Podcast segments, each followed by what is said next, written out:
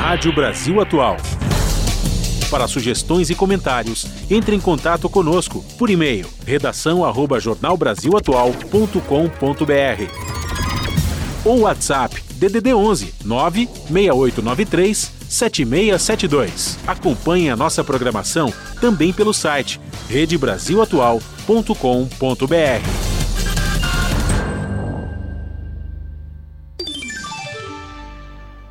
Pontualmente, 5 horas. Começa agora Jornal Brasil Atual. Produção em parceria com Brasil de Fato movimentos populares, política, direitos humanos, economia, mundo do trabalho, cultura e prestação de serviço. Jornal Brasil Atual.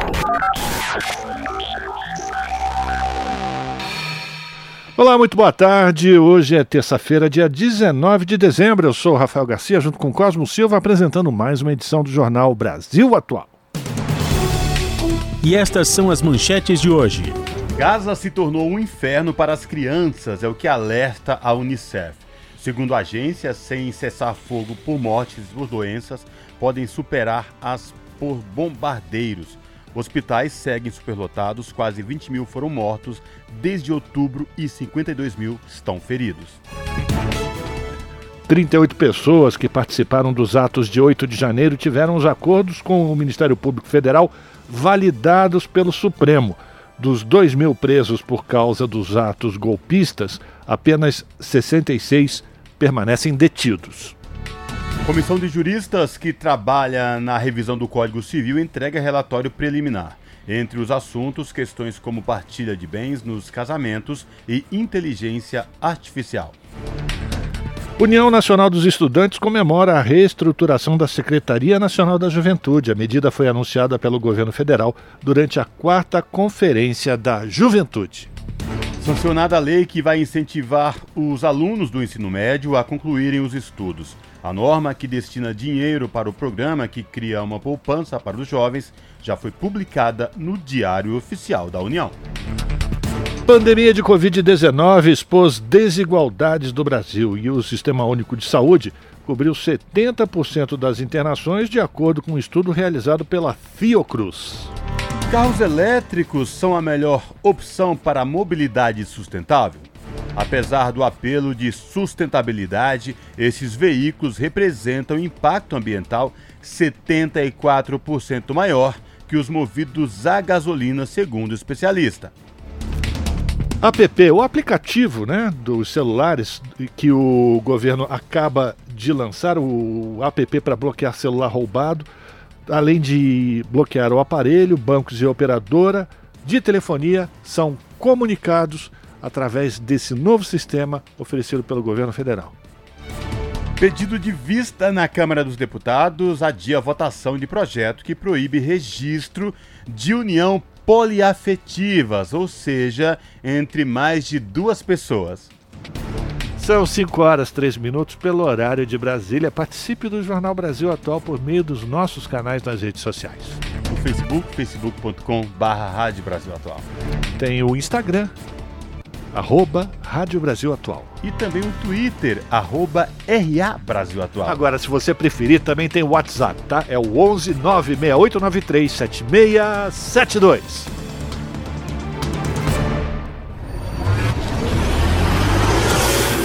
Jornal Brasil Atual, uma parceria com Brasil de Fato. Na Rádio Brasil Atual, tempo e temperatura. A tarde desta terça-feira aqui na capital paulista é de tempo parcialmente nublado e temperatura está mais baixa, a temperatura já deu uma caída. Neste momento, os termômetros marcam 26 graus. Agora, no final da tarde, tem previsão de chuva fraca e localizada. Essa chuva é passageira e não se estende para o período da noite. Na madrugada, o tempo fica parcialmente nublado e a temperatura fica na casa dos 18 graus. Em Santo André, São Bernardo do Campo e São Caetano do Sul, a tarde desta terça-feira é de sol entre nuvens, agora 26 graus. Na região do ABC também tem previsão de chuva pontual agora no final da tarde, chuva fraca e passageira. Nos períodos da noite e madrugada não tem previsão de chuva, o tempo fica parcialmente nublada e a temperatura fica na casa dos 18 graus. Em Mogi das Cruzes, tarde parcialmente nublada, os termômetros marcam 25 graus neste momento.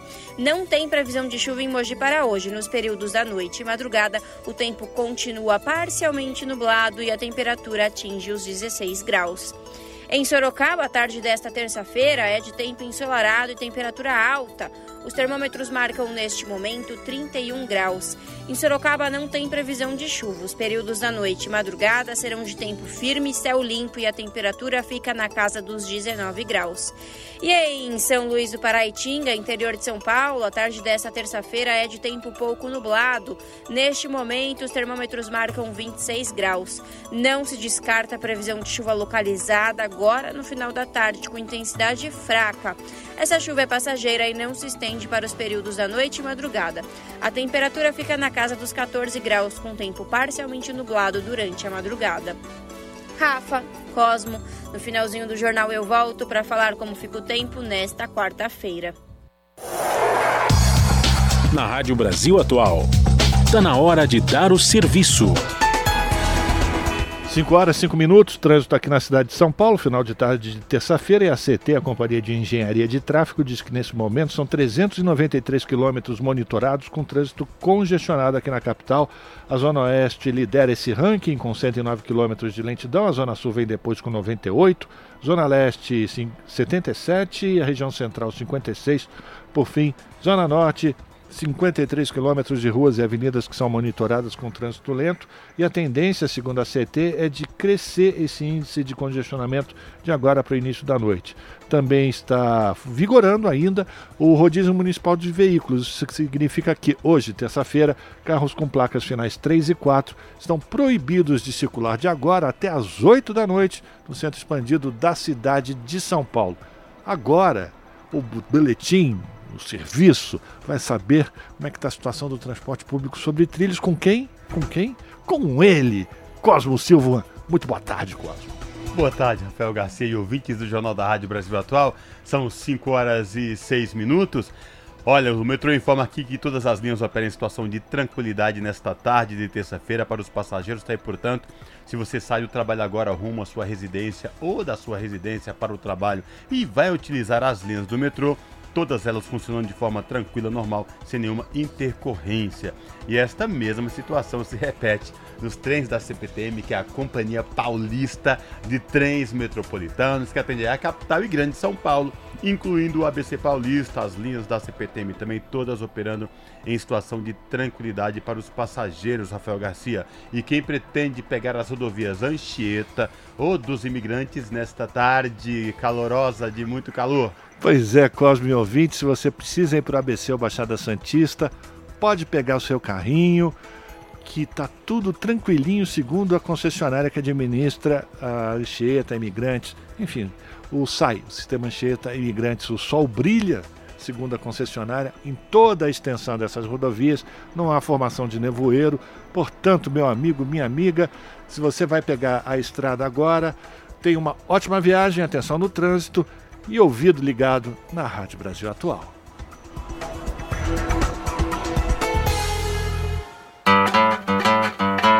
Eba, olha o groove. Aqui é Pedro Luiz, ouvintes da Rádio Brasil Atual. Rádio Brasil Atual, Rádio Brasil Atual, Rádio Brasil Atual.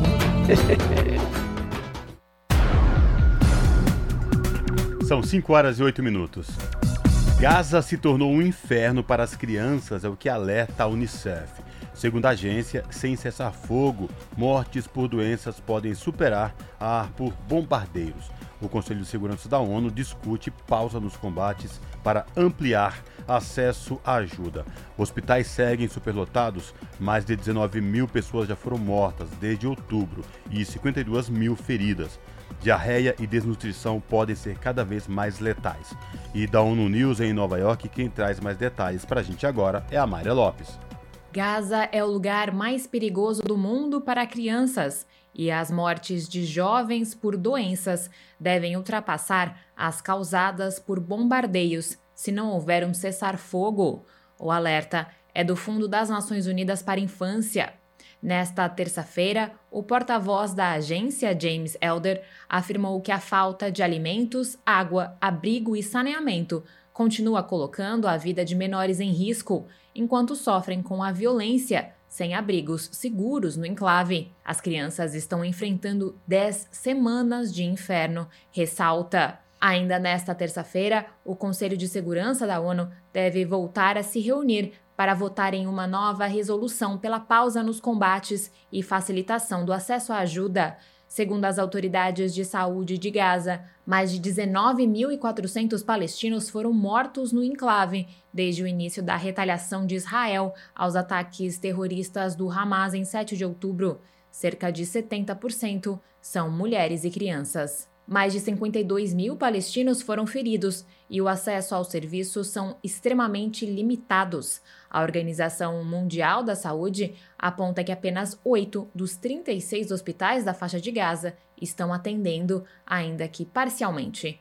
James Elder afirmou que em sua última passagem em Gaza, ele testemunhou muitos jovens amputados, adicionando que cerca de mil crianças perderam uma ou ambas as pernas. Nas últimas 48 horas, o maior hospital restante em Gaza, em Khan Yunis, no sul, foi bombardeado duas vezes. James Elder adiciona que, além de abrigar muitas crianças, centenas de pessoas estão no local em busca de segurança.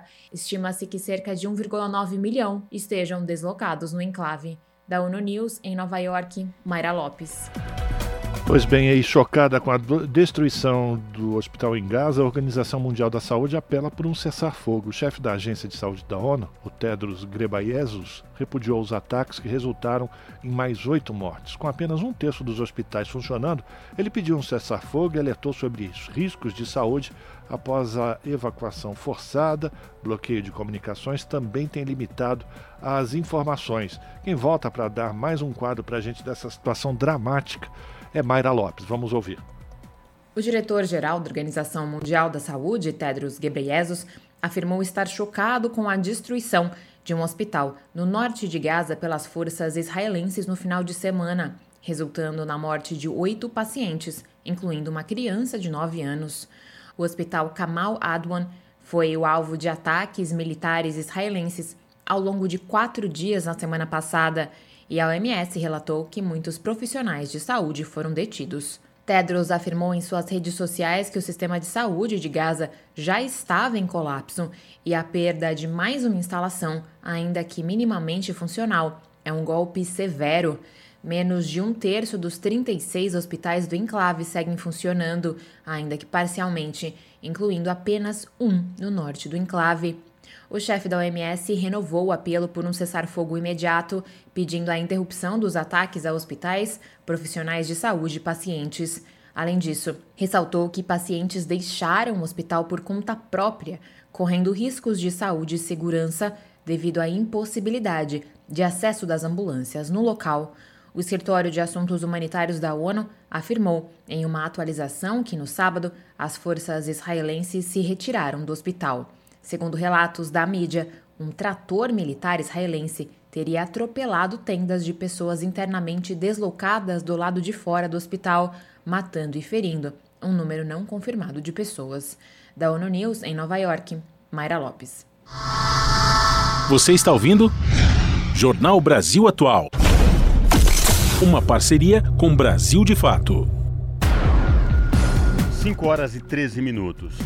Desde 2017, 101 trabalhadores domésticos foram resgatados em condições análogas à escravidão no Brasil. Bahia, Minas Gerais e São Paulo são os estados onde mais pessoas foram libertadas. As informações com Douglas Matos, do Brasil de Fato. Após 72 anos fazendo trabalhos domésticos para uma família no Rio de Janeiro, sem qualquer remuneração, uma mulher foi resgatada pela Auditoria Fiscal do Trabalho, com a participação do Ministério Público, em 15 de março do ano passado. De acordo com o Ministério do Trabalho e Emprego, esse é o caso de exploração de uma pessoa em condição análoga à escravidão mais longevo desde que o crime passou a ser fiscalizado em 1995. Quando foi resgatada, a idosa dormia num sofá improvisado, em um cômodo nos fundos da casa. A função dela naquele momento era trabalhar como cuidadora da própria empregadora, que a escravizou durante toda a vida. Ao todo, três gerações da família foram beneficiadas pelo trabalho não remunerado da vítima. O caso da trabalhadora de 84 anos, resgatada no Rio, não é exceção. De janeiro de 2017 até agosto de 2023, 101 trabalhadores domésticos foram resgatados em situação análoga à escravidão. É o que revela um levantamento feito pelo Brasil de Fato, com base na Lei de Acesso à Informação, utilizando dados do Ministério do Trabalho e Emprego. A pasta explicou que 2017 é o ano que marca o início dos registros dos dados de resgate de trabalhadores domésticos nessa situação pela Secretaria de Inspeção do Trabalho do Ministério. De acordo com o levantamento, em 2017, dois trabalhadores domésticos em condições análogas à escravidão foram resgatados no Brasil. Nos três anos seguintes, foram dois em 2018, cinco em 2019, três em 2020, e o padrão se manteve. No entanto, em 2021 foram 31 casos, em 2022, 34 e até agosto deste ano, 24. Houve, portanto, um crescimento exponencial. O fato não espanta Luísa Batista, coordenadora geral da Federação Nacional das Trabalhadoras Domésticas, que acredita que ainda haja muita subnotificação. Porque a residência na Constituição é inviolável. Diga-se de passagem, é uma inviolabilidade relativa, seletiva, porque quem tem dinheiro, quem tem nome composto de família, essas pessoas têm as suas residências respeitadas, o que não acontece nas periferias, infelizmente.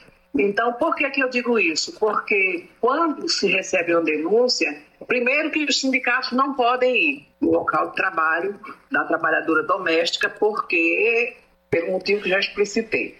Segundo, mesmo os auditores fiscais, eles não podem ir é, sem um mandado. Partindo desses argumentos, dessas dificuldades, com certeza é, essas 101 trabalhadoras resgatadas não correspondem à realidade. Deve ter muito mais casos em setembro deste ano, 10 pessoas foram libertadas da condição de trabalho doméstico análogo à escravidão após uma operação conjunta do Ministério do Trabalho e Emprego, do Ministério Público do Trabalho e do Ministério Público Federal, com apoio da Defensoria Pública da União, da Polícia Federal e da Polícia Rodoviária Federal. Essas 10 pessoas não estão no levantamento feito pelo Brasil de Fato. Com esse caso, o número de resgatados em 2023 alcança 34 e já iguala 2022, como os períodos com mais libertações de trabalhadores domésticos em situações análogas à escravidão. Entre os estados, a Bahia é onde mais trabalhadores domésticos foram resgatados, 84 ao todo. São Paulo, com 23, Minas, com 12, aparece em seguida. Rio de Janeiro teve oito casos e Goiás, com cinco, fecha a lista. E se você sabe de algum caso de trabalhador doméstico em situação análoga à escravidão, é possível denunciar pelo Disque 100.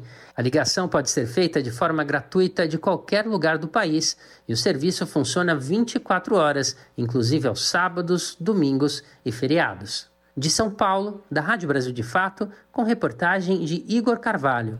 Locução: Douglas Matos. 5 horas e 17 minutos.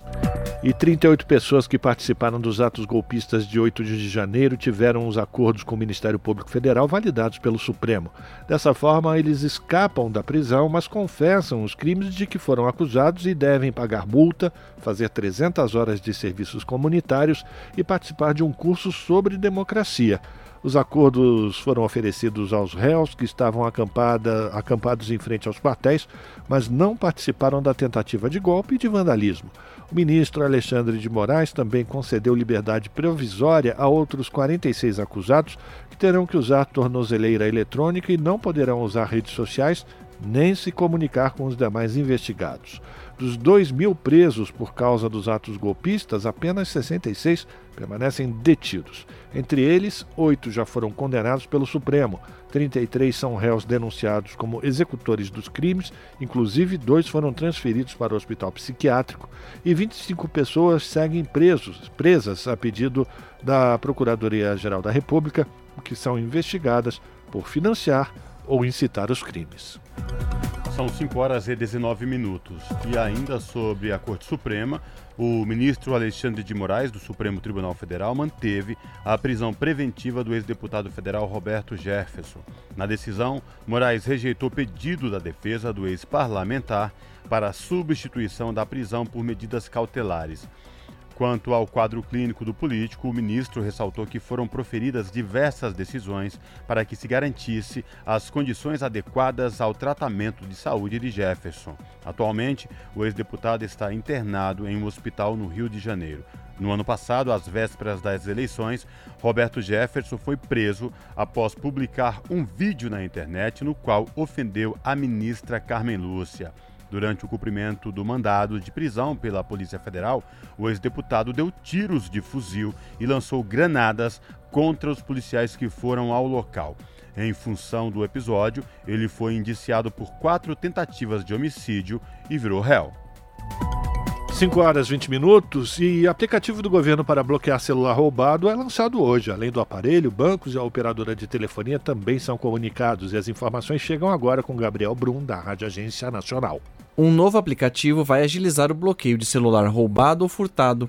O lançamento do aplicativo Celular Seguro é nesta terça-feira, às 3 horas da tarde, no Palácio da Justiça em Brasília. Com ele, vai ser possível bloquear rapidamente, com poucos cliques, o aparelho, a linha telefônica e os aplicativos de banco. E é fácil de usar. A pessoa tem que fazer o download do aplicativo e se registrar com a conta gov.br. Cada pessoa cadastrada no celular seguro também vai poder indicar pessoas de confiança que poderão fazer os bloqueios da linha telefônica nesses casos de roubo ou furto. Assim que o usuário faz o bloqueio, os bancos, a operadora de telefonia e a Anatel são avisados. Essa ferramenta vai ficar disponível numa página na internet do Ministério da Justiça e também nas lojas de app da Apple e da Google. A ideia é justamente desestimular esse tipo de crime e reduzir as perdas e a dor de cabeça das vítimas. E é uma medida urgente. Só em 2022, um milhão de celulares foram roubados no país, de acordo com o Fórum Brasileiro de Segurança Pública. O secretário executivo do Ministério da Justiça, Ricardo Capelli, publicou nas redes sociais que nas próximas semanas também vai ser possível bloquear SMS e outros aplicativos com o celular seguro. Da Rádio Nacional em Brasília, Gabriel Brum. São 5 horas e 21 minutos. A comissão de juristas que trabalha na revisão do Código Civil entregou seus relatórios preliminares na segunda-feira. Os relatores trataram de questões polêmicas ou complexas, como partilha de bens nos casamentos e inteligência artificial. Quem traz detalhes é o repórter Floriano Filho. Encerrada a fase de audiências públicas, a comissão de juristas criada pelo Senado para revisar o Código Civil se reuniu para a apresentação dos relatórios parciais das subcomissões. Os 38 integrantes da comissão estão divididos em oito subcomissões temáticas: parte geral, obrigações e responsabilidade civil, contratos, direito das coisas, direito das famílias, sucessões direito digital e direito empresarial. Cada uma tem um subrelator e todos eles produziram nesta etapa um documento contendo 1.823 páginas de sugestões e comentários ao atual Código Civil. Esse volume de material produzido é apenas a primeira fase do processo, que incluiu três audiências públicas, participação da sociedade em geral e de entidades especializadas, além de eventos privados. Os relatores tiveram que discutir várias situações polêmicas, como no caso das heranças, dependendo do regime de partilha de bens nos casamentos, como explicou o jurista Mário Luiz Delgado Regis, subrelator do direito das sucessões. Vamos manter a concorrência do cônjuge com descendentes e ascendentes, mas sem vinculação com o regime de bens. E essa é a solução adotada na quase totalidade dos códigos civis de língua portuguesa. Carlos Eduardo Elias de Oliveira, do subgrupo de contratos, explicou que eles receberam 110 sugestões. Entre elas, o jurista destacou os prazos para troca, ou reclamações sobre a compra de bens móveis ou imóveis. Escalonamos colocando três prazos: prazo de 30 dias para bens móveis de valor inferior a 10 salários mínimos e no que for superior o prazo será de seis meses, na verdade. E aí ficaria um ano ainda para imóveis. No capítulo que trata do patrimônio digital, os especialistas sugeriram regras para a criação e comercialização de imagens por inteligência artificial das pessoas vivas e mortas. A comissão deve encerrar os trabalhos no dia 5 de abril de 2024. Da Rádio Senado, Floriano Filho. 5 horas e 24 minutos e o governo federal deve propor um plano de combate à violência contra as mulheres nas redes sociais. A informação é da primeira-dama, Janja Lula da Silva. De acordo com ela, é preciso regular a atuação das empresas proprietárias de redes sociais no Brasil. Janja afirmou que, ao longo da história, a humanidade aprendeu a criar regras de convivência na sociedade e com a internet não pode ser diferente. Ela falou ainda sobre o caráter misógino e violento de um ataque que ela recebeu e comentou que um dos suspeitos desse crime tem apenas 17 anos. O presidente Lula também manifestou a sua indignação e disse que as pessoas estão ficando desumanas. Para o presidente, o desafio é fazer uma regulação sem censurar a liberdade de expressão. Você está ouvindo? Jornal Brasil Atual. Uma parceria com Brasil de Fato. São 5 horas e 25 minutos. A União Nacional dos Estudantes comemora a reestruturação da Secretaria Nacional da Juventude. A medida foi anunciada pelo governo federal durante a quarta Conferência da Juventude em Brasília. Sobre as atividades do encontro, Luana Ibelli, apresentadora do programa Central do Brasil, exibido aqui na TVT, conversou com Sofia Catacho, diretora de Relações Institucionais da Uni. Ela avaliou os aspectos positivos dessa retomada de espaços específicos para a juventude dentro do governo federal. Vamos acompanhar. E terminou a Conferência Nacional da Juventude. O encontro aconteceu em Brasília e reuniu representantes de todo o país para debater políticas públicas para a população com a idade entre 15 e 29 anos. O presidente Lula participou da abertura do evento na última quinta-feira e anunciou que até 2026 o país terá mais 100 institutos federais. Para falar sobre a conferência, converso agora com Sofia Cartacho, diretora de Relações Institucionais da União Nacional dos Estudantes. Oi, Sofia, muito obrigada por estar aqui com a gente hoje. Eu que agradeço, é muito bom estar aqui. Vamos lá, queria que você começasse trazendo para a gente um breve balanço aí do evento. Quais foram os principais destaques entre as discussões que foram feitas nesses dias? Olha, é, sendo diretora da Uni, eu participei principalmente dos debates de educação.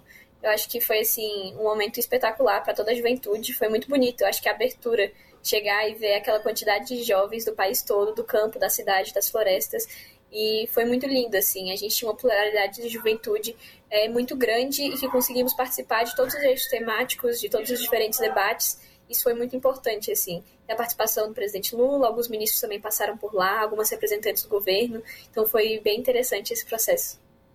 Sofia, o presidente anunciou a criação de 100 institutos federais até 2026. O que vocês acham dessa medida como representante aí da Uni, né, que está sempre de olho nesses assuntos?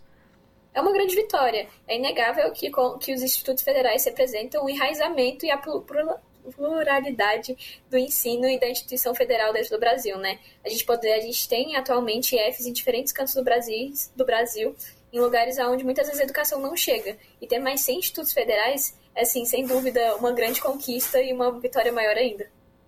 Também foi confirmada a reestruturação da Secretaria Nacional da Juventude, além do fortalecimento do Conselho Nacional da Juventude. Eu queria saber qual que é a importância dessas estruturas, se essas estruturas elas também se relacionam aí com medidas de educação, como que vocês avaliam aí a, o fortalecimento dessas medidas?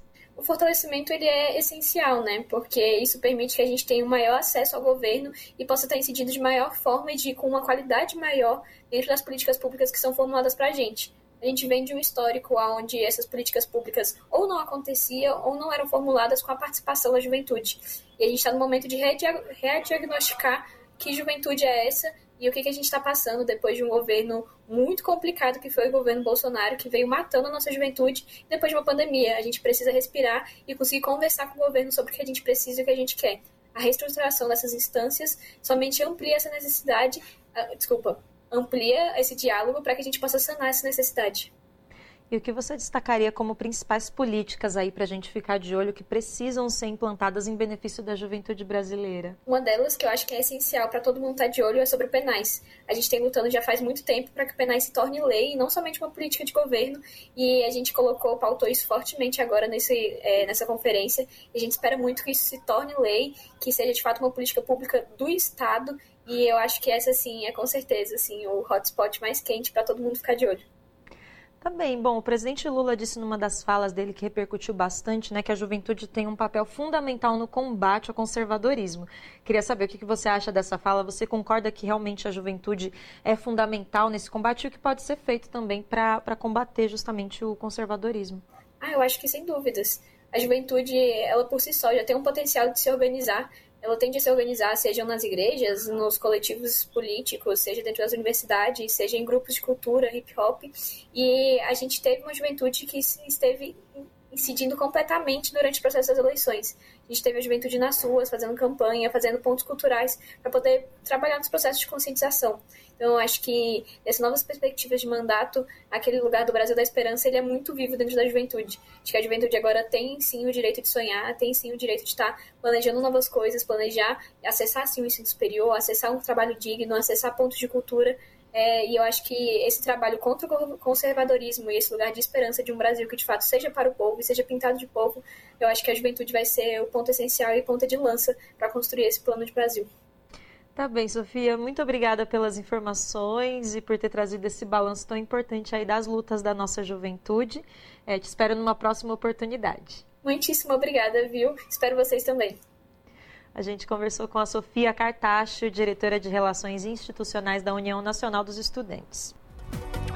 São 5 horas e 30 minutos e foi sancionada a lei que vai incentivar os alunos do ensino médio a concluírem os estudos. A norma, que destina dinheiro para o programa que cria uma poupança para os jovens, já foi publicada no Diário Oficial da União e quem traz as informações para a gente é a repórter Yara Farias Borges já está valendo a lei que vai incentivar os estudantes a terminarem o ensino médio. De iniciativa do senador Humberto Costa, do PT pernambucano, o texto foi aprovado pelo Senado em novembro, confirmado pela Câmara em dezembro e sancionado sem vetos. Segundo a norma, o governo federal poderá usar no ano que vem até 6 bilhões de reais do superávit do Fundo Social previsto no orçamento de 2023 para o financiamento do programa de incentivo à permanência. Este fundo foi criado em 2010 para destinar à educação recursos gerados pela exploração do petróleo extraído da camada pré-sal. O programa de permanência no ensino médio prevê uma poupança em nome do aluno de escola pública que receba benefício social. O valor, que ainda será definido em regulamento, poderá ser sacado pelo estudante apenas quando ele concluir o nível médio.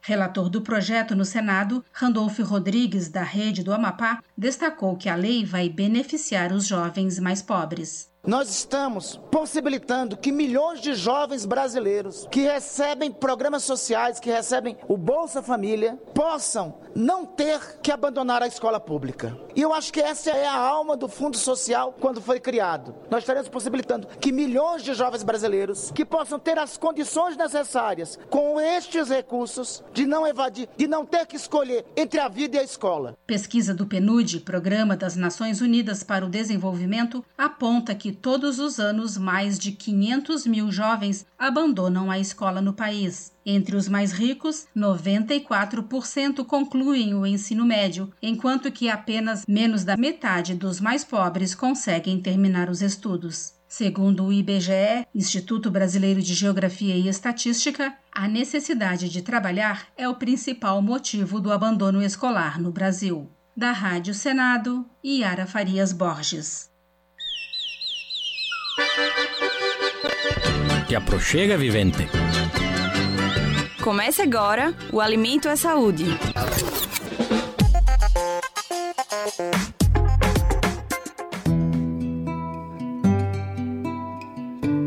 Plantar, colher e compartilhar alimentos agroecológicos é uma forma de combater a fome e a insegurança alimentar.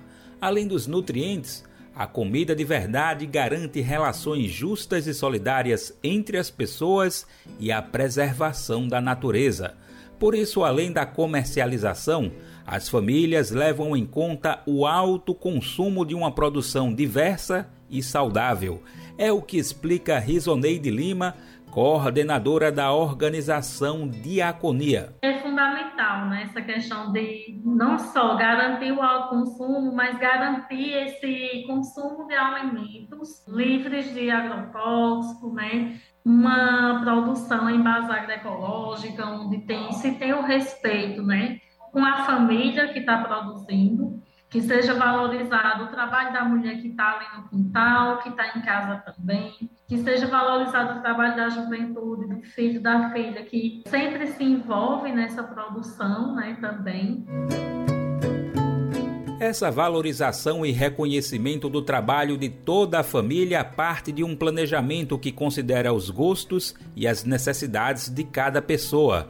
Assim, as famílias traçam uma organização em que nada se perde, com o excedente comercializado nas feiras agroecológicas. Uma das formas de melhorar esse trabalho é feito com as atividades de assistência técnica e extensão rural que valorizam o saber das famílias. Nesse sentido, por exemplo, a família do agricultor Francisco de Assis mudou radicalmente o cardápio do dia a dia a partir do acompanhamento da organização Diaconia. Ele troca conhecimentos para valorizar o alto consumo da produção agroecológica desde 2002, principalmente com frutas e hortaliças livres de veneno. Morando na zona rural de Umarizal, no Rio Grande do Norte, com mais cinco pessoas, Francisco destaca a mudança. De lá para cá, eu não compro é, produtos em supermercado convencionais. Eu já tive problema na família por conta de veneno, já perdi ente querido da família. Então, assim, a gente tenta passar, para os vizinhos, para nossos filhos, a importância de você trabalhar é, com produtos orgânicos, de você zelar pela sua terra, na agroecologia, as famílias resgatam o valor de uma produção que garante sabores e saberes de uma vida ancestral e camponesa. Além do alto consumo e comercialização em feiras, muitos alimentos são compartilhados na própria comunidade, favorecendo a diversidade alimentar no território. Um exemplo dessa consciência coletiva está no assentamento Dandara dos Palmares, no Baixo Sul da Bahia. Até a década de 90, o monocultivo de cacau no território resultou em baixa diversidade de alimentos e desnutrição das crianças.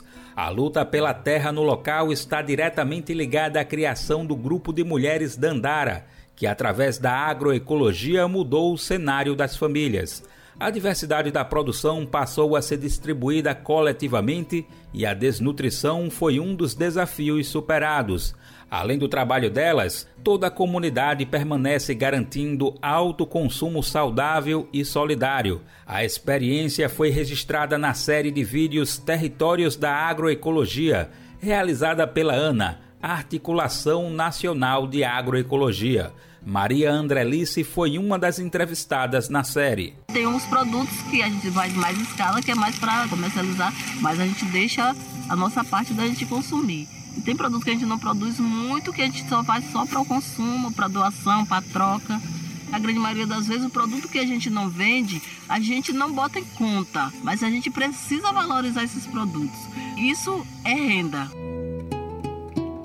O alto consumo da produção agroecológica propõe um olhar sobre uma renda que gera e preserva a vida, mas que muitas vezes passa despercebida, como explica Risoneide. Né? Então, colocar no orçamento familiar, no trabalho familiar, é, essa produção de alimentos do alto consumo é extremamente importante né, também.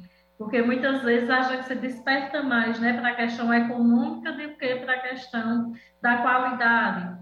Então, como é que a gente vai equilibrando né, esse pensamento, esse planejamento, para que a família, de fato, consiga garantir seu alimento?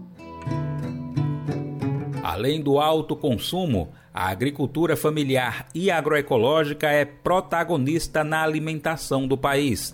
Ao invés do olhar exclusivo para superávit ou produção de commodities, as comunidades dão exemplo de sustentabilidade social, ambiental, econômica e cultural. Suas práticas e saberes naturalmente se chocam com outros modelos de produção que até compram espaço em comerciais de TV e tentam promover uma imagem sustentável. Maria Andrelice não confia nas propagandas e prefere o alto consumo. Quando a gente produz, a gente sabe o que a gente está comendo e sabe da onde é que veio. Quando a gente vai no mercado, a gente não sabe nem como foi que aquele produto foi produzido. Do Recife, da Rádio Brasil de Fato, Daniel Lamir. Você está ouvindo? Jornal Brasil Atual, uma parceria com Brasil de Fato. 5 horas e 39 minutos. Começa na cidade do Rio de Janeiro a 15ª edição da Feira do MST. Edição inicia comemorações dos 40 anos do movimento. As informações com Fabiana Sampaio, da Rádio Agência Nacional.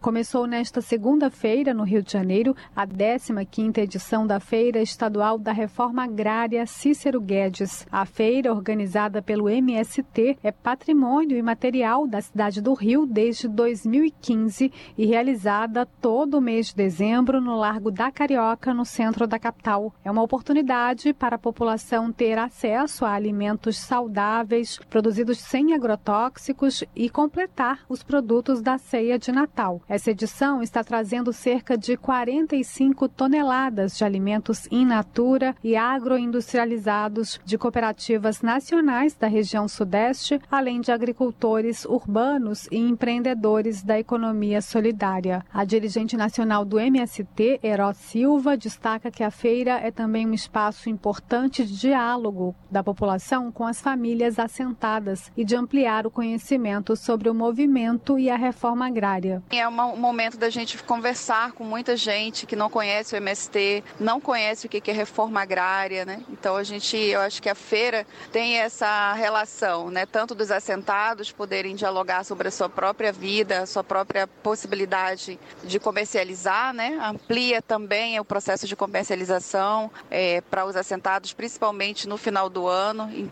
A feira ela tem essa representação, além de ser mais um espaço, mas também um espaço para a gente comercializar, trocar arte e cultura também aqui na cidade. A programação conta com debates, rodas de conversa e atividades culturais. A edição deste ano, que termina na quarta-feira, também inicia as comemorações dos 40 anos do Movimento dos Trabalhadores Rurais Sem Terra, que serão completados no próximo mês. Da Rádio Nacional no Rio de Janeiro, Fabiana Sampaio. E ainda falando de produção de alimento com qualidade, o primeiro assentamento do Paraná criado no terceiro governo Lula é comunidade 100% agroecológica. As famílias camponesas comemoraram a conquista da terra com uma festa e quem vai contar para a gente essa história é a Denise Salomão do Brasil de Fato. Depois de oito anos e diversas ameaças de despejo, as cerca de 60 famílias da comunidade Maria Rosa do Contestado, em Castro, no Paraná, agora dormem tranquilas. Isso porque agora elas sabem que ninguém poderá mais tirá-las de suas terras. A comunidade fez uma festa para comemorar a conquista do assentamento, com churrasco e almoço comunitário gratuito. A confirmação do assentamento, que é o primeiro criado no Paraná neste terceiro governo Lula, aconteceu aconteceu no dia 7 de dezembro, em audiência na Segunda Vara Federal de Ponta Grossa. Foi firmado acordo entre famílias sem terra, INCRA, Superintendência do Patrimônio da União no Paraná e Defensoria Pública da União no Paraná. Também participou o CTP, que é o Centro de Treinamento para Pecuaristas. Antes da chegada das famílias sem terra, a área que é pública da União era explorada de forma ilegal e com uso de agrotóxicos pela Fundação ABC. A entidade privada é formada por cooperativas do agronegócio e pelo CTP, também coordenado pelas cooperativas. As famílias que ocuparam a terra a transformaram no local de produção de alimentos saudáveis, conseguindo o certificado de produção 100% agroecológica e orgânica. Organizada, a comunidade também criou a Confran, Cooperativa dos Trabalhadores Rurais da Reforma Agrária Maria Rosa Contestado. O objetivo é fortalecer a produção e comercialização de forma cooperada, melhorando a geração de renda. Com a cooperativa, a comunidade organiza a entrega de alimentos agroecológicos para o PNAE, o Programa Nacional da Alimentação Escolar. Ao todo, são beneficiadas 42 escolas no município de Castro e outras 21 na região. A partir deste ano, a produção será entregue também para o programa Compra Direta, para entidades sociais de Castro e outros oito municípios vizinhos. Existe ainda no Paraná outros 82 acampamentos do MST em luta pela regularização da terra e efetivação da reforma agrária. São cerca de 7 mil famílias. Em todo o Brasil, até o momento, foram criados nove assentamentos neste primeiro ano do terceiro governo Lula da Rádio Brasil de Fato, com reportagem de Lia Bianchini, em Curitiba, no Paraná. Denise Salomão.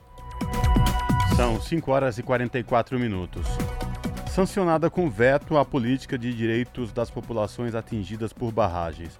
Entre as obrigações, o empreendedor deve indenizar as vítimas em caso de desastres. O repórter Luiz Felipe Liazabre tem os detalhes.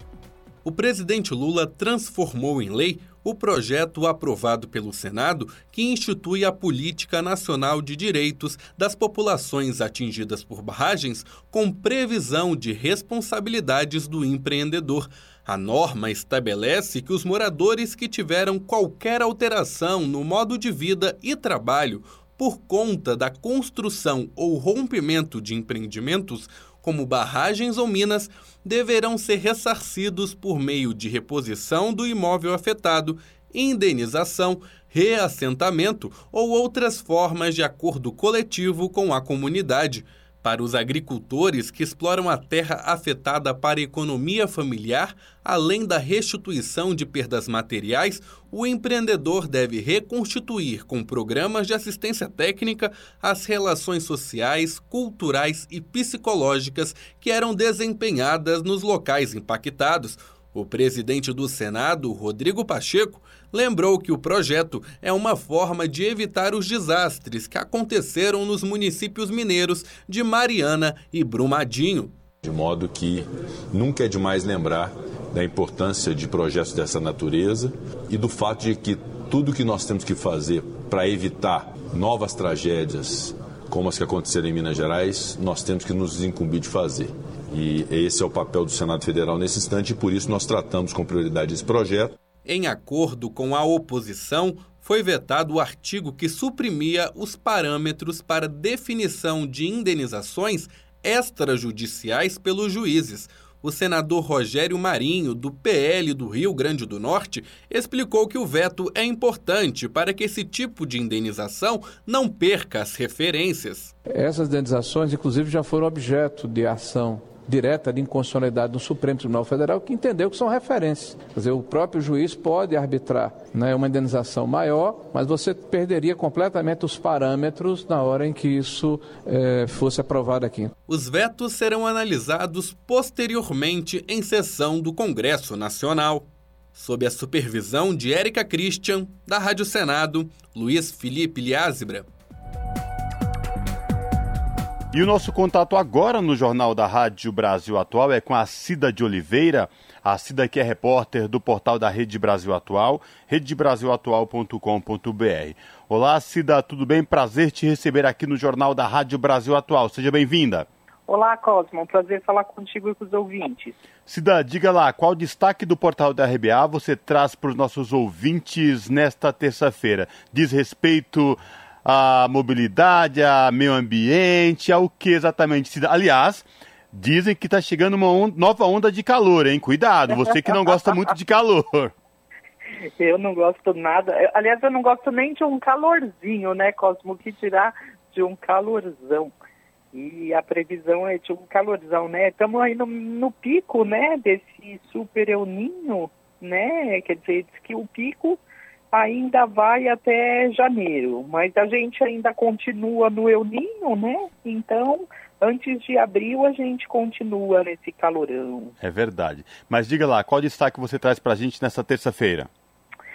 Então, Cosmo, o destaque é, é, são os carros elétricos, né? É, a gente vê que eles estão aí na, nas propagandas, até para quem gosta de novela já percebeu que até na novela, né, tem aí um espaço, é, todo mundo querendo comprar o seu, quer dizer, a propaganda está é, forte, né? As empresas, aí os fabricantes, os importadores, todo mundo trazendo carro elétrico e está sendo assim é vendida, né? Essa alternativa é como sendo assim é a solução é, para o aquecimento global e para a, a salvação do planeta, né? É, em termos assim de se acabar com o, os carros, né, que, que, que, utilizam os combustíveis fósseis, né, que são os causadores do aquecimento global né, e das mudanças climáticas, né. Pois é, Mas, a, a, a, gente vem é, sendo é, diariamente é, massificado com informações desse tipo, de que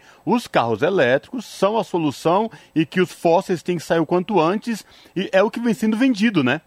É, que são é, movidos por energia limpa, não é verdade? E, e aí fica né, no, no, no imaginário é, que você tem à disposição no mercado uma alternativa.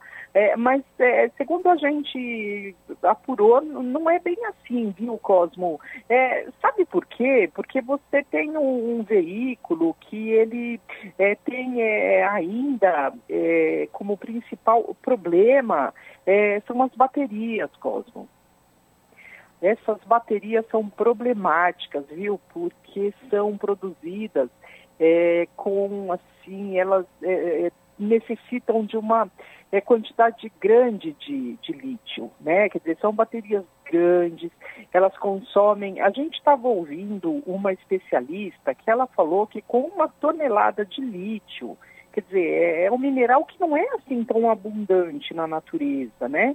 Quer dizer, com uma, com uma tonelada você faz só 80 baterias, né? Depois não, né, é, elas têm uma vida útil de oito anos, depois não tem uma política de, de reciclagem, não se sabe o que fazer com elas, né? Mas não é só isso, Cosmo, não é só isso. Até porque, é, levando em conta que se soubesse o que fazer com essas baterias, enfim, se não fosse esse problema, não, não tem é, nenhuma garantia de que a, a eletricidade que você vai usar para carregar é, essas baterias, ela tenha realmente uma fonte limpa, né? Porque muitas vezes são é, os carregadores, né? Eles podem é, ser a partir de eletricidade produzida por termoelétrica e as termoelétricas são, é, são usinas que produzem energia a partir daqueles de combustíveis fósseis. Aí, quer dizer, não fica é, trocar seis por meia dúzia, Cosmo. É complicado. Até porque já começa a se questionar, né? Porque realmente é menos ou mais a questão do impacto ambiental, né? O que representa é, os veículos e onde fica realmente a sustentabilidade, né, Cida? É verdade, né, Cosmo? Então fica assim, né? É, é, é se esconde, né? Joga-se para debaixo do tapete é, essa discussão e, e, e, se coloca como se é, trocar por carros individuais, né? É, que na verdade não resolve o problema, né? É, não, não se faz de fato a verdadeira discussão, né? E, e, e tenta-se resolver o problema de uma maneira que não é adequada, né? Insiste-se no uso de de, de um meio de transporte individual, né, que só interessa mesmo aos interesses da indústria, né, é, e, e, e, quando você não explica de fato, quer dizer, o, o, consumidor, a pessoa que recebe né, essas informações todas, ela não, não para para pensar nisso tudo, né? Quer dizer, é uma que sabe, são informações aí que são passadas, né? Muito de maneira superficial a, a o, público é levado a, a uma interpretação, né, que não é bem assim e acaba muitas vezes sendo convencido, né? Quer dizer, tem um número muito grande já, né, é, Cosmo, de é, proprietário desses veículos, Sim. né? Você vai até em supermercado, tem é, atacadista aqui para a região da minha casa aqui que tem, carregue seu carregue aqui o seu carro elétrico, é. né? Quer dizer, já existe tudo isso, né? Cida, é, é, para, além, para além disso, é, dessas questões, a gente tem falando da indústria, o que prioriza, o que não prioriza, né? É a questão do individual, não do coletivo, os impactos mas tem um, um, um, outro agente nessa discussão, né, que é o Sindicato dos Trabalhadores Metalúrgicos. Chego, chego a ouvir o que, que eles falam, o que, que é, é, é essa representatividade aí, que é uma, uma representatividade em nível nacional muito importante, diz a esse respeito, Cida. Sim, é, ele, é, também concordam, né? Então, por exemplo, o Sindicato dos Metalúrgicos do ABC, eles também fazem coro de que o que se tem hoje como é, esse modelo que se apresenta dos carros elétricos que estão chegando não é ainda o ideal do que se defende, né? Quando a gente está falando dessa categoria, dessa instituição que defende sim empregos, né? Mas não é qualquer empregos, né? Quer dizer, a gente está falando de uma, de uma entidade que luta por empregos, mas que luta por empregos de qualidade, mas que, de, que defende também muitas outras coisas por trás, né? Então, por exemplo, é, o que se, que se defende? O que se defende é investimentos, né? Então, a gente está começando um governo novo que já recebeu é, diversas é, sugestões, inclusive é, sugestões no sentido de investir é, na, na pesquisa para que a, a, a indústria, para que no Brasil tenha sim o desenvolvimento de tecnologia, para que o, o Brasil, na verdade, pare de ficar copiando, né? Aliás, eles usam muito esse termo, nós precisamos parar de copiar, né? Então, por exemplo, esse tipo de, de produção que se tem, né, que chega aqui no Brasil e que diga, ah, mas esse carro é a solução para as emissões de, de gases de efeito estufa, porque esse tipo de carro, eles não defendem esse tipo, né? O que eles querem é, é, é uma tecnologia verdadeiramente verde, né? No sentido de sustentável, né? De que realmente seja mesmo comprometida com a defesa é, do meio ambiente, né? E de um futuro para a humanidade, né? É. Então, o que se defende é isso, né? Vamos investir, porque a gente pode fazer isso, a gente pode é, é, ter uma bateria que seja uma bateria que tenha uma vida útil muito mais longa. A gente pode é, é trabalhar para ter, para garantir que a, eletricidade que vai chegar pra, nessas baterias seja realmente uma eletricidade de fonte limpa, né? Então está colocada uma discussão boa, né, Cosmo? É verdade. Você sim. tem hoje em dia é, uma alternativa que está colocada, que se vende como a solução do problema ambiental, que não é bem assim, mas é um começo, né? Quer dizer, é corrigir os problemas, né, as falhas dessa é, desse produto que se tem, que na verdade é um produto, né, o que se tem hoje, e melhorar a ponto de que ele realmente atenda às necessidades ambientais que nós temos, é, né? Muito... Ambientais e também no sentido, inclusive, de, é, de indústria do, do, ponto de vista de, de oferta de, de, de empregos, de, emprego. empregos de qualidade e, claro, que comprometidos também com o meio ambiente. É, essa discussão da economia verde, desenvolvimento sustentável, vai muito além e, e joga e, e, essa matéria que você traz joga luz a essa discussão que é muito importante, porque tem que levantar ah, exatamente do que estamos falando para não cairmos em, em ciladas, em armadilhas e de repente a gente achar que está trabalhando pela sustentabilidade, na verdade, elas por elas. Eu só sei que essa discussão ainda vai longe, mas é muito importante botar o pontapé nela, porque como bem disse o Elton Damasceno, diretor executivo dos metalúrgicos do ABC, é investimento em pesquisa para o desenvolvimento realmente de uma tecnologia aí de produção realmente limpa para todos nós aqui no Brasil e no mundo, né, Cida? É verdade. É verdade. Cida, obrigado por falar com a gente, se cuide, espero falar contigo em uma próxima oportunidade, viu? Abraço. Abraço para você e para os ouvintes. Falamos aqui com a Cida de Oliveira no jornal Brasil Atual. 5 horas e 58 minutos. E o Conselho Nacional de Política Energética decidiu nesta terça-feira aumentar o teor de biodiesel na mistura ao óleo diesel de 12% para 14% a partir de março do ano que vem. O percentual subirá para 15% a partir de março de 2025. O cronograma anterior previa a mistura B14 para abril de 2025 e B15 para 2026. Segundo o Ministério de Minas e Energia, a expectativa é que, com a medida, seja evitada a emissão de 5 milhões de toneladas de CO2 na atmosfera, além da redução de cerca de 7,2 bilhões de reais com a importação do diesel fóssil. A reunião do Conselho Nacional de Política Energética contou com a presença do presidente Lula e do vice-presidente Geraldo Alckmin. Segundo o ministro de Minas e Energia, o Alexandre Silveira, a ampliação do biodiesel na matriz energética diminui a dependência do Brasil na importação de óleo diesel e vai ajudar o país na descarbonização, além de estimular a agricultura nacional. O Conselho também aprovou a suspensão temporária da importação de biodiesel, revertendo a decisão do governo anterior. Também foi criado grupo de trabalho para deliberar tecnicamente sobre a possibilidade de aumentar a mistura do álcool anidro na gasolina de 27,3% para 30%.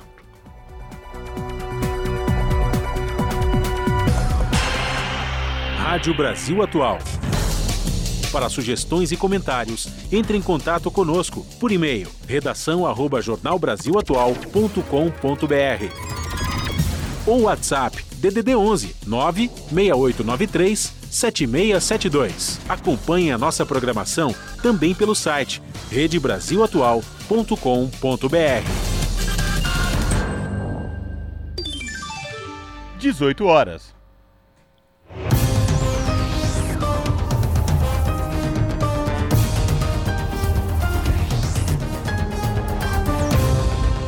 18 horas e chegou o momento da nossa conexão direto com a redação da TVT para saber da apresentadora Gihana Rodrigues quais destaques de logo mais do seu jornal que começa pontualmente às 19 horas na TVT, canal 44.1 digital em São Paulo e na Grande São Paulo e também transmitido no YouTube da TVT, youtube.com/rede-tvt. Olá, Gihana, quais destaques de hoje do seu jornal? Boa noite, Cosmo, Rafa, Amanda. Como que vocês estão? Dia de sol em São Paulo, hein? E eu já tô aqui na expectativa do verão, que chega na sexta-feira. Eu sou daquelas que gostam de sol, gente. Para mim, o dia começa bem quando começa com sol. E hoje a gente vai começar aqui os destaques com notícia boa. A pressão popular conseguiu adiar a votação do novo ensino médio para o ano que vem. O que acontece é que as entidades da educação defendem que a carga horária da formação básica seja de 2.400 horas. Depois da reforma do ensino médio, as escolas destinam apenas 1.800 horas para as disciplinas obrigatórias. E aí é ruim, né? É ruim para os alunos que aprendem menos, é ruim para os profissionais da educação, né? E além disso, os professores, os sindicatos, eles também defendem a oferta obrigatória da língua espanhola para integrar o currículo do fundamental. O problema, gente, é que todas essas coisas boas que, que eu falei, né, esses ganhos do que estavam no projeto original, eles foram retirados, eles foram alterados pelo relator é, Mendonça Filho, né, ele desconsiderou todas essas propostas e queria aprovar um outro texto. Né? Ele, a Câmara dos Deputados, estavam com, estavam com pressa é, para aprovar um texto que não tinha nada disso. Né? Vale lembrar também que, que esse deputado, ele era o ministro da Educação do Michel Temer na época que a reforma do ensino médio foi foi aprovada, né? Mas graças à mobilização da classe estudantil e docente, a votação vai ficar para o ano que vem. É uma vitória importante, né? Porque assim o projeto vai ter mais tempo para ser discutido. E a gente vai trazer uma notícia sobre como anda a discussão da proposta de redução da jornada de trabalho sem diminuição do salário. Isso é importante. Diminui a jornada, mas não pode mexer no salário, né? A Comissão de Assuntos Sociais do Senado aprovou neste mês o texto do relator Paulo Paim, lá do PT do Rio Grande do Sul, né? Só que uma manobra da oposição freou a tramitação do PL, que vai ter que voltar ao plenário do Senado. E a gente vai acompanhar aqui de perto né, essa tramitação, até porque as pesquisas têm apontado cada vez mais que a redução da jornada traz ganhos de produtividade e melhora a saúde física e mental do trabalhador. Todo mundo sai ganhando, trabalhador, empregador. E vocês já, já sabem aí com quem que vão passar o final de ano? A gente costuma passar com familiares, com amigos, né? Mas já imaginou não ter ninguém para passar a ceia, para passar o ano novo? É essa a realidade de quem vive em situação de rua, né? E a gente vai trazer uma reportagem do Rio de Janeiro que fala dessa invisibilidade, né? E mostra uma ceia solitária que foi oferecida às pessoas em situação de rua. Então, essas e outras reportagens vocês acompanham daqui a pouco, às 7 horas da noite, lá no seu jornal. Eu espero vocês, viu? Obrigada pelo espaço aqui na rádio e amanhã tem mais destaques. Esse é o Jornal Brasil Atual.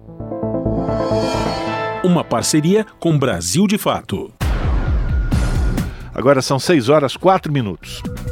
Mais de mil crianças de comunidades das zonas norte e oeste do Rio de Janeiro tiveram uma festa de Natal com papais noéis um pouco diferentes do que a gente costuma ver nos filmes, desenhos e shoppings. Quem vai contar pra gente é a Solimar Luz, da Rádio Agência Nacional, lá do Rio de Janeiro. Atores negros foram escalados pela ONG Favela Mundo para encantar as crianças. A celebração já se tornou uma tradição na cidade.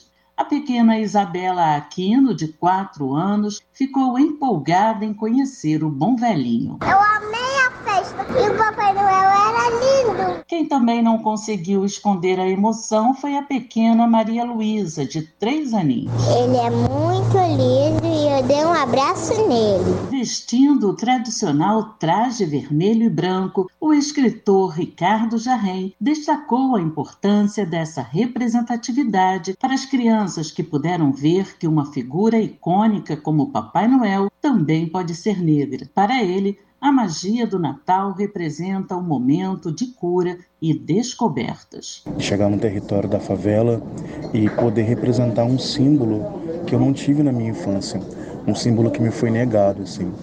Então é uma forma também de eu me curar enquanto criança, criança preta, e poder projetar novas expectativas, novos olhares, sabe, para as crianças, para que elas possam ter uma identidade racial positiva, focada em símbolos que se parecem com ela, símbolos que não são padronizados e símbolos que sorriem da mesma forma. Durante as comemorações, a criançada dos bairros do Caju, da Cidade de Deus e da Rocinha ganharam livros de presente. Para o fundador da Favela Mundo, Marcelo Andriotti, este também é um momento de ressaltar o compromisso com a educação, incentivando a leitura na promoção do conhecimento. O grande objetivo é incentivar a leitura nas crianças e nos jovens das comunidades. Nosso Papai Noel são artistas trazendo muita representatividade e transformando essa, essa figura super emblemática do imaginário infantil né, em um, um personagem parecido com eles e com a maioria da população brasileira. Ainda segundo Marcelo, a escolha de Papais Noéis negros segue uma tradição da ONG, reforçando a importância da representatividade para as crianças das comunidades. Da Rádio Nacional, no Rio de Janeiro, Solimar Luz. São 6 horas e 6 minutos. Comissão de Constituição e Justiça do Senado pode votar regras de proteção a crianças e adolescentes em ambientes digitais. Já a Comissão de Assuntos Econômicos tem na pauta um projeto que trata da prestação de serviços de telecomunicações por cooperativas. O repórter Pedro Pince traz os detalhes. A Comissão de Constituição e Justiça pode votar esta semana o projeto do senador Alessandro Vieira, do MDB de Sergipe, com regras para a proteção de crianças e adolescentes em ambientes digitais e virtuais. Entre elas está a criação de contas em redes sociais por menores de 12 anos e da publicidade com intenção de convencer o público infantil usando elementos como linguagem infantil, desenhos animados e distribuição de prêmios com apelo para essa faixa etária. Já a publicidade voltada para adolescentes é permitida, mas deverá observar princípios como não estimular discriminação e preconceito, não induzir sentimento de inferioridade e explicar claramente e verdadeiramente o produto ou o serviço anunciado. O relator, senador Flávio Arnes, do PSB do Paraná, enfatizou a importância dessa regulamentação. O projeto de lei tem diversas qualidades que tornam sua incorporação à ordem jurídica algo do melhor interesse da sociedade brasileira. A proposição assinala que a liberdade e autonomia individuais de crianças e adolescentes não devem ser confundidas com a exposição solitária desses indivíduos a interesses publicitários, empresariais e comerciais que, por sua lógica própria, não enxergam tais indivíduos como seres em desenvolvimento e formação, mas sim como clientes ou usuários a serem conquistados. Também está na pauta da CCJ a proposta do presidente do Senado, Rodrigo Pacheco, que criminaliza a posse de qualquer quantidade de drogas. O relator Efraim Filho, do União da Paraíba, diferencia as penas para traficante e usuário. Aqui ninguém está inovando necessariamente, nós estamos trazendo o conceito da lei ordinária da distinção, com penas mais rigorosas para o traficante e para o usuário. Continua sendo crime portar a droga, porém com a orientação de penas alternativas à prisão e o tratamento da dependência. A Comissão de Assuntos Econômicos pode analisar o projeto que trata da prestação de serviços de telecomunicações por cooperativas. Já a de Ciência e Tecnologia tem na pauta a proposta que institui o Hackathon no âmbito do Senado. O evento é destinado a reunir, na forma de maratona intelectual, programadores, desenvolvedores e inventores em geral, para desenvolver projetos destinados ao aumento da transparência pública por meio de tecnologias digitais e buscar melhorias relativas ao processo legislativo e às atividades desenvolvidas pelo Senado. Da Rádio Senado, Pedro Pincer. São 6 horas e 10 minutos e aqui em São Paulo a Justiça realiza a segunda audiência do caso do massacre de Paraisópolis. Serão julgados 13 policiais militares que estiveram envolvidos na ação e a Eliane Gonçalves, repórter da Rádio Agência Nacional, traz os detalhes. Aconteceu nesta segunda-feira a segunda audiência do caso do massacre de Paraisópolis. A justiça está colhendo depoimentos para decidir se leva ou não o julgamento para o júri popular. Vão ser julgados 13 policiais militares envolvidos na ação que resultou na morte de nove jovens durante um baile da 17, no dia 1 de dezembro de 2019, em Paraisópolis. O baile reunia cerca de 5 mil pessoas nas ruas da favela, quando teve início a operação policial. Houve tumulto, correria e os nove jovens morreram asfixiados em uma viela. As vítimas tinham entre 14 e 23 anos. 12 PMs são réus por homicídio com dolo eventual, ou seja, por terem assumido o risco de matar. Um PM é acusado de expor pessoas a risco pelo uso de explosivos. Antes da audiência, familiares e movimentos sociais se concentraram em frente ao Fórum Criminal da Barra Funda, zona oeste da capital paulista, e simularam o que aconteceu na viela naquela noite. Nove pessoas foram colocadas em um espaço de um metro quadrado para mostrar como os jovens ficaram encurralados. No ato, Maria Cristina Quirino, mãe do adolescente Denis Henrique, um dos jovens assassinados, cobrou a punição dos policiais e acusou os agentes de segurança de terem promovido a ação como retaliação à morte de um policial na favela um mês antes. Nossos filhos foram encurralados, empurrados para dentro da viela por conta de um tumulto causado pela Polícia Militar do 16º Batalhão, da Força Tática e da ROCAM, que agiram em conjunto na ação que eles estavam programando há exatos 30 dias, porque durante 30 dias aquela comunidade sofreu retaliação. Eles entraram em casas, eles entraram nos comércios, eles ameaçaram pessoas. Nessa segunda-feira foram ouvidas três testemunhas, duas de acusação e uma em sigilo, porque está sob proteção. Os depoimentos vêm sendo colhidos desde julho. Essa é a primeira etapa do julgamento, a chamada fase de instrução. Os policiais respondem em liberdade. A próxima audiência de instrução está marcada para o dia 13 de maio do ano que vem. Da Rádio Nacional em São Paulo, Eliane Gonçalves. Você está ouvindo? Jornal Brasil Atual, uma parceria com Brasil de Fato. São 6 horas e 12 minutos. Sancionada a lei que aumenta o prazo de incentivos para empresas do Nordeste e da Amazônia.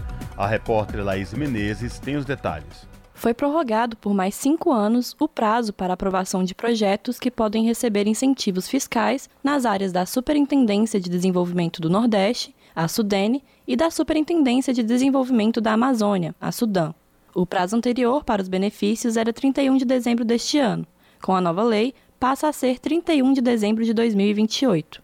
Empresas beneficiadas pelos incentivos têm direito à redução de 75% no imposto de renda, calculado com base no lucro. Além disso, podem usar 30% do imposto devido para investir em projetos de modernização ou comprar equipamentos.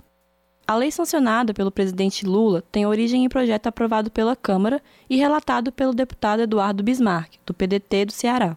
Para o deputado, as desigualdades regionais são evidentes no Norte e no Nordeste, e os incentivos são importantes porque ajudam a ampliar a industrialização nessas regiões. A fábrica vem, se instala, ela gera emprego, começa a produzir, depois disso, ela tem a compensação através do imposto de renda que ela iria pagar, diminuindo, portanto, esses outros custos que ela teve ao vir aqui se instalar. A área de atuação da Sudene abarca toda a região Nordeste, além de 249 municípios de Minas Gerais e 31 do Espírito Santo. A Sudã engloba toda a Amazônia Legal, composta por Acre, Amapá, Amazonas, Mato Grosso, Pará, Rondônia, Roraima, Tocantins e parte do Maranhão. Da Rádio Câmara, de Brasília, Laís Menezes. 6 horas 14 minutos e um plano prevê a diminuição no preço das passagens aéreas no Brasil. As empresas apresentaram propostas para 2024. Gabriel Brum, da Rádio Agência Nacional, traz mais detalhes. O governo quer mais 120 aeroportos no país até 2026. O investimento seria de mais de 5 bilhões de reais. Segundo o ministro de Portos e Aeroportos, Silvio Costa Filho, o programa deve ficar pronto até fevereiro do ano que vem. A gente está fazendo o maior volume de investimentos de aeroportos em concessões e novos aeroportos em todo o país. Serão mais de 120 ao longo dos próximos três anos. A meta é parte de um plano da pasta para aumentar o acesso ao transporte aéreo e baratear as passagens. Segundo o ministro, o governo espera ter entre 140 milhões e 150 milhões de usuários de aviação até 2026. Silvio Costa disse que o governo trabalha também para baixar os preços do querosene de aviação e reduzir a judicialização do setor, que gasta cerca de um bilhão de reais por ano por causa das ações na justiça. Esses fatores, além dos juros altos, são apontados como causas para o alto valor das passagens. Na cerimônia, as três maiores empresas anunciaram medidas para 2024. A Latam afirmou que vai vender 10 mil passagens a mais por dia para reduzir o custo. A Azul disse que vai disponibilizar 10 milhões de assentos a 799 reais, e a Gol anunciou 15 milhões de passagens a até 699 reais. Esses valores, no entanto, ainda estão acima do valor médio registrado pela ANAC, Agência Nacional de Aviação Civil, entre janeiro e setembro deste ano, que ficou em 602 reais. Só em setembro, mês que teve recorde de preços, a passagem custou em média 750 reais. Da Rádio Nacional em Brasília, Gabriel Brum. São 6 horas e 16 minutos. Turismo internacional deve chegar a 90% dos níveis pré-pandemia em 2023. Segundo a Organização Mundial do Turismo, OMT, entre janeiro e setembro foram registrados 975 milhões de turistas, 38% a mais que em 2022. Recuperação reflete-se em todo o mundo, com receitas estimadas em 1 bilhão, 1 milhão e 400, aliás, vou repetir, 1 trilhão e 400 bilhões de dólares. O Oriente Médio lidera a retomada, enquanto a Europa e a África seguem com avanços notáveis. Da ONU News em Nova York, quem traz os detalhes é a Mayra Lopes. O turismo internacional está caminhando para recuperar quase 90% dos níveis pré-pandêmicos até o final deste ano, segundo os dados mais recentes da Organização Mundial do Turismo. Aproximadamente 975 milhões de turistas viajaram internacionalmente entre janeiro e setembro de 2023, um aumento de 38% em relação ao mesmo período de 2022. Os dados da OMT também indicam que destinos ao redor do mundo receberam 22% mais turistas internacionais no terceiro trimestre de 2023, refletindo uma forte temporada de verão no hemisfério norte. De acordo com o levantamento da OMT, As chegadas de turistas internacionais atingiram 91% dos níveis pré-pandêmicos no terceiro trimestre, alcançando 92% em julho, o melhor mês até o momento desde o início da pandemia. No geral, o turismo se recuperou 87% dos níveis anteriores à pandemia entre janeiro e setembro de 2023. As receitas do turismo internacional podem atingir 1,4 trilhão de dólares em 2023, cerca de 93% dos 1 trilhão e meio de dólares verificados em 2019. Da ONU News em Nova York, Mayra Lopes. Jornal Brasil Atual. Uma parceria com Brasil de Fato. 18 horas 18 minutos. E a pandemia de Covid-19 expôs desigualdades do Brasil. O Sistema Único de Saúde cobriu 70% das internações, segundo um estudo realizado pela Fiocruz, a Fundação Oswaldo Cruz. A Daniela Longuinho, repórter da Rádio Agência Nacional, conta mais detalhes para a gente. A Covid-19 expôs as desigualdades socioeconômicas e de saúde no Brasil. Poder aquisitivo, raça e localidade afetaram o atendimento. A pandemia também mostrou a importância e as fragilidades do Sistema Único de Saúde, apontando a necessidade de mais investimentos na rede pública de saúde. As conclusões são do artigo Mortalidade Hospitalar por Covid-19, o Brasil de 2020 a 2022, assinado por cinco pesquisadoras da Escola Nacional de Saúde Pública da Fiocruz. De acordo com o estudo, as variações na mortalidade de pacientes internados pela doença estiveram associadas não somente à faixa etária e à gravidade do caso, mas também a desigualdades sociais regionais e no acesso ao cuidado de boa qualidade. Os resultados apontaram que mais de 70% das internações por Covid-19 no Brasil foram cobertas pelo SUS, que atendeu grupos populacionais mais vulneráveis. No entanto, o Sistema Único de Saúde apresentou pior mortalidade hospitalar em geral, os hospitais privados e filantrópicos não pertencentes ao SUS, em sua maioria reembolsados por planos privados de saúde, acessíveis às classes mais privilegiadas, apresentaram melhores resultados. A região sul do Brasil teve o melhor desempenho entre as macro-regiões e a norte o pior desempenho. Indivíduos negros e indígenas residentes em municípios de menor IDH que é o Índice de Desenvolvimento Humano, e internados fora de sua cidade de residência apresentaram maiores chances de morrer no hospital. O estudo mostrou também que as taxas ajustadas de mortalidade hospitalar foram mais altas no pico da pandemia e foram reduzidas de forma significativa após a vacinação contra a Covid-19 atingir uma cobertura razoável a partir de julho de 2021. Além disso, apontou para maior mortalidade hospitalar por Covid-19 entre pessoas pretas em todas as regiões do Brasil e indígenas nas regiões Norte e Centro-Oeste. A pesquisa foi realizada com base em dados do Sistema de Informação da Vigilância Epidemiológica da Gripe, do Cadastro Nacional de Estabelecimentos de Saúde, do Sistema de Informações Hospitalares do SUS e do IBGE. Com informações da Agência Brasil, da Rádio Nacional em Brasília, Daniela Longuinho. São 6 horas e 22 minutos. Mães de crianças com deficiência relatam os desafios do cuidado com os filhos. Rotina exaustiva de tarefas no cuidado, em muitos casos, recai exclusivamente sobre as mulheres. As informações com Ana Carolina Vasconcelos, do Brasil de Fato. Mesmo com o conjunto de leis de amparo, mães de crianças com deficiência relatam um cotidiano de dificuldades para a garantia de direitos, falta de auxílio do Estado, pouca preparação dos equipamentos públicos e despreparo da sociedade são parte da realidade das famílias. Camila Bugarelli é mãe de Miguel, de 6 anos. O menino é diagnosticado com encefalopatia hipóxico-isquêmica desde os dois meses de idade. Ela explica que para garantir a qualidade de vida e autonomia do filho, é preciso disposição diária para brigar por seus direitos mais básicos, como o acesso à educação. Uma família onde um dos seus é uma criança com deficiência tem que estar disposta a brigar todos os dias, seja para garantir o acesso à educação, a um professor de apoio, ao transporte escolar, à, reabilitação de qualidade, um médico especialista, a medicação de controle, alimentação, equipamentos.